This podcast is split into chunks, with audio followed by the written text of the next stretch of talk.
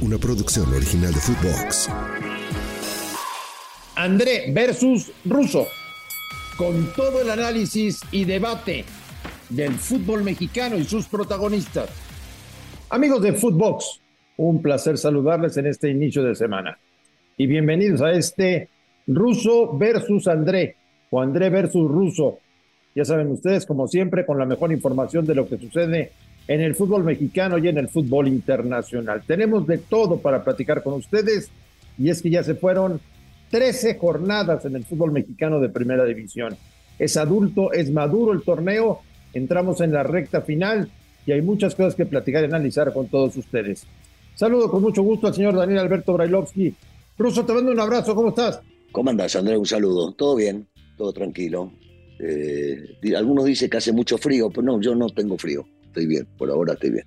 ¿Estás encantado con tu América? Bueno, eh, la realidad es que juega bien al fútbol. Eh, todavía recuerdo unas palabras del señor Azcárraga mismo que decía: Yo prefiero perder 4 a 3 o 5 a 4 que ganar 1 a 0. Eh, el equipo está jugando bien al fútbol, con, con cambios, con diferentes futbolistas a veces por un tema de que no queda otra y tenés lesionados o suspendidos me parece que está, está demostrando, está demostrando jugar bien. Desgraciadamente este fin de semana se encontraron con este, fallas defensivas, cosas que ya parecía que habían superado, pero, pero el 4-3 te termina, te termina llenando porque eh, son jugadores de la mitad de la cancha sumamente, sumamente peligrosos y, y, se puede llegar a disfrutar. Yo, yo he disfrutado varios de los últimos partidos que jugó la América y ojalá Ojalá siga así y esto quede demostrado en la liguilla. Dime una cosa honestamente, Russo, por lo que has visto y por cómo está el campeonato, el único que le puede hacer sombra al América en la liguilla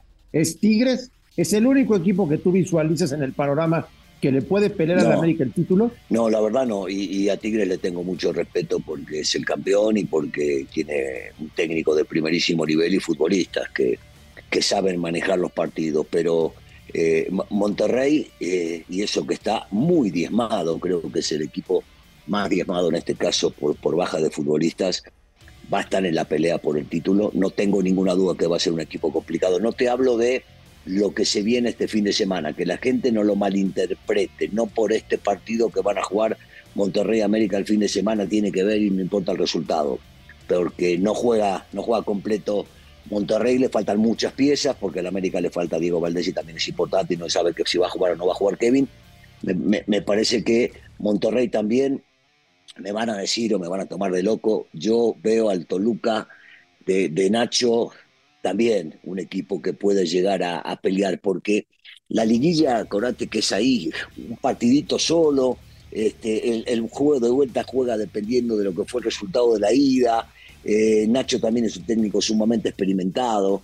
Así que yo, yo agregaría, yo agregaría a, estos equipos porque siento que van a seguir creciendo y que cuando llegue el momento cumbre van a dar batalla. Pumas, San Luis, ¿no los ves en ese grupo? Es que yo, yo te digo una cosa, a mí me encanta, lo veo al San Luis y me encanta, porque vos, este, uno dice, bueno, pero la posición en la que está, sí, sí, una posición bárbara en la que se encuentra, pero cuando, cuando hablo de futbolistas y veo una realidad. Yo, por ejemplo, lo veo al Cata como si tuviera 25 años y aún ahí Bilbao, goleador, parte de los goleadores del torneo también, defendiendo realmente muy bien, con dos tipos por los costados que cumplen, como son Chávez y Sanabria. Pero, pero te digo una cosa, la mitad de la cancha para adelante, porque Güemes y Dorado son dos animales que no paran de correr. Pero el desequilibrio que tienen con Murillo y con Vitinho es impresionante. Entonces, es un equipo que va a dar pelea. No lo veo tan fuerte como para decir sí, candidato al título. Pero parece que va a seguir, va a seguir en la pelea, ¿eh? No, no, no por, por nada está hoy en la posición, en la posición este, 3, ¿eh? Y cuidado, con un partido menos todavía. A ver, y te pregunto del otro lado, Russo, viendo la tabla al revés. El peor del torneo.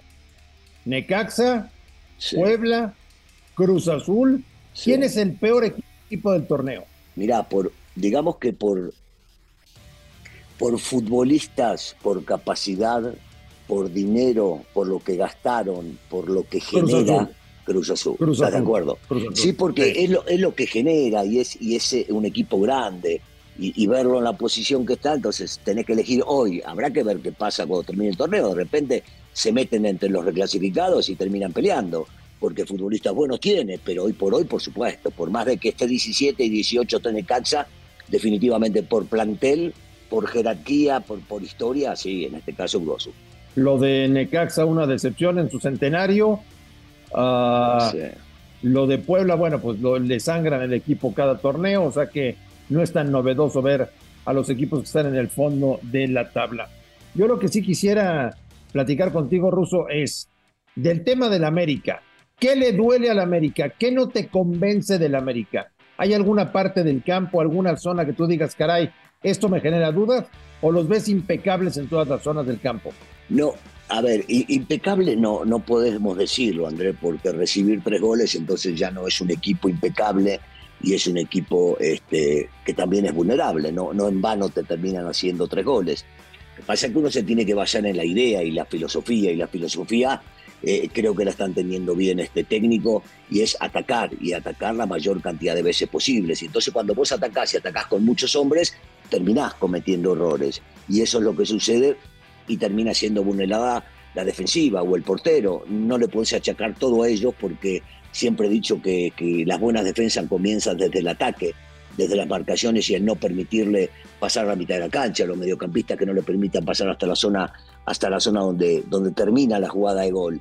Pero, pero eh, lo veo un equipo que está, está bien, está definido y está entendiendo, eh, que, tiene, que tiene lugares más o menos eh, vulnerables, sí, sí, por supuesto, como cualquier equipo. Todavía no está afinado al 100%. Creo que el América no ha llegado a su techo y que tiene todavía para dar mucho más. Pero si vos me decís que hay que ajustar, y hay que ajustar las marcaciones, lo que siempre o lo que últimamente le ha pasado.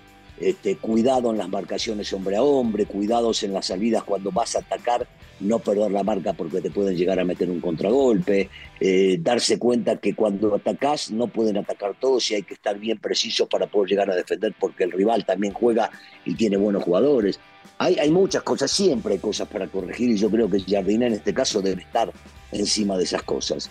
Pero como equipo hoy es un equipo sumamente explosivo, eh, sumamente goleador, sumamente atractivo y que a la gente, al público, a los que le van a la América le interesa mucho más el ganar y jugar de esta manera que alguna otra cosa de deficiencias que pueda tener. ¿Ves muy cerca el título 14? No, no, no, no, no, no, no, no, no, no se puede hablar de eso para nada. A ver, Andrés, eh, ¿Cómo vas a hablar del título 14 cuando estamos en la jornada 13 y va a empezar la 14? No, no, porque siempre he dicho lo mismo. Estos son dos torneos totalmente diferentes. Sí, el América va primero. Si es cierto, ha sacado una ventaja importante, importante sobre su más cercano perseguidor, que es Tigres. Digamos que en este caso el cuarto es Pumas, el América le está llevando nueve puntos, o sea que el América va a estar entre los cuatro primeros y después habrá que ver cómo se llega ahí, quién te toca, cómo haces el partido, no cometer errores. Yo siempre digo, y vos, siempre me, me, jodés con el tema, hay imponderables y nunca se sabe si un jugador se equivoca y le sacan una roja, o el árbitro te cobra un penal en contra, o a favor. No, no, no se puede saber. No, no. Yo hoy por hoy digo, está bien, está bárbaro. Pero vos recordás que venimos años diciendo durante el torneo que bien juega esta América es el candidato firme y cuando llega el momento justo donde hay que agarrar y ponerle más de lo que se le pone, termina siendo eliminado. Entonces no, no me la jugaría.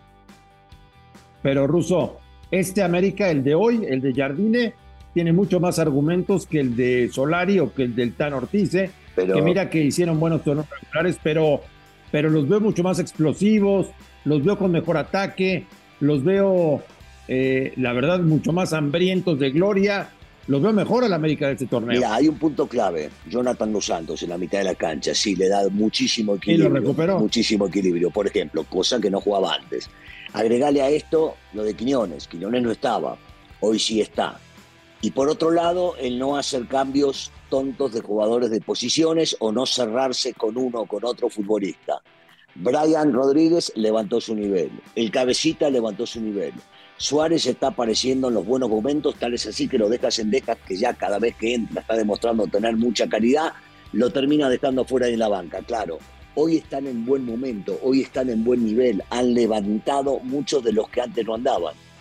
Pero ¿de qué sirve todo esto? A ver, si después llegas a la final y quedas eliminado, hoy se puede decir que es un candidato firme.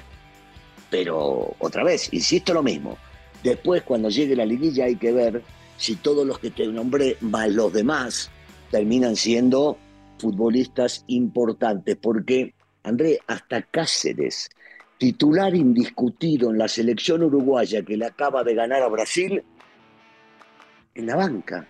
Que esto quiere decir que hay. ¿Está en la banca? Claro, está en la banca acá, entonces quiere decir que hay mucha competencia. Y al haber mucha competencia, los jugadores están demostrando capacidad. ¿Lo de Jardine para ti es toda una sorpresa o lo esperabas así de bien? No, no, eh, puede llegar a ser una sorpresa, no, no porque no crea que el tipo había demostrado, este, ganando medalla olímpica con Brasil y el trabajo que había hecho en San Luis, que se ve hasta el día de hoy reflejado eh, definitivamente el tipo había demostrado ser un buen técnico, pero, pero estar en el América es totalmente diferente. Entonces eh, es una muy grata sorpresa este, para este momento que se está viviendo.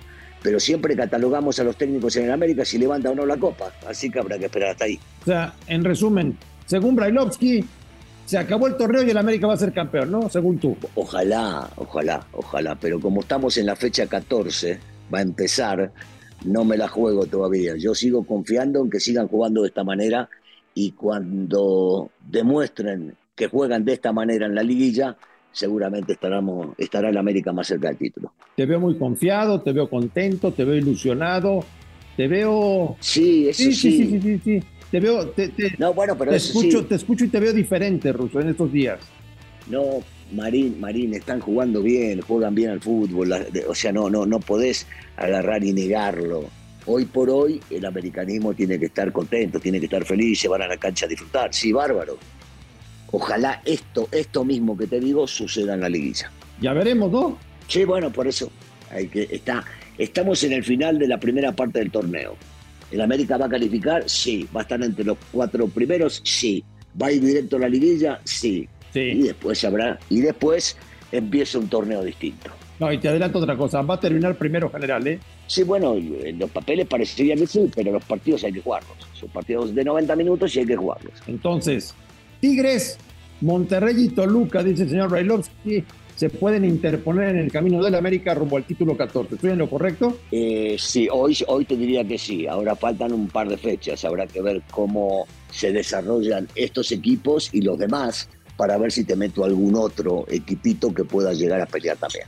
Equipito. No, no, no, en el buen sentido, equipito, equipo de fútbol. No, no, no, lo dije en buen sentido, en buen sentido. Señor Brailovsky, que tenga una gran semana. Igualmente, Marín, abrazo grande. A nombre de Daniel Alberto Brailovsky y de André Marín, esto fue Russo versus André.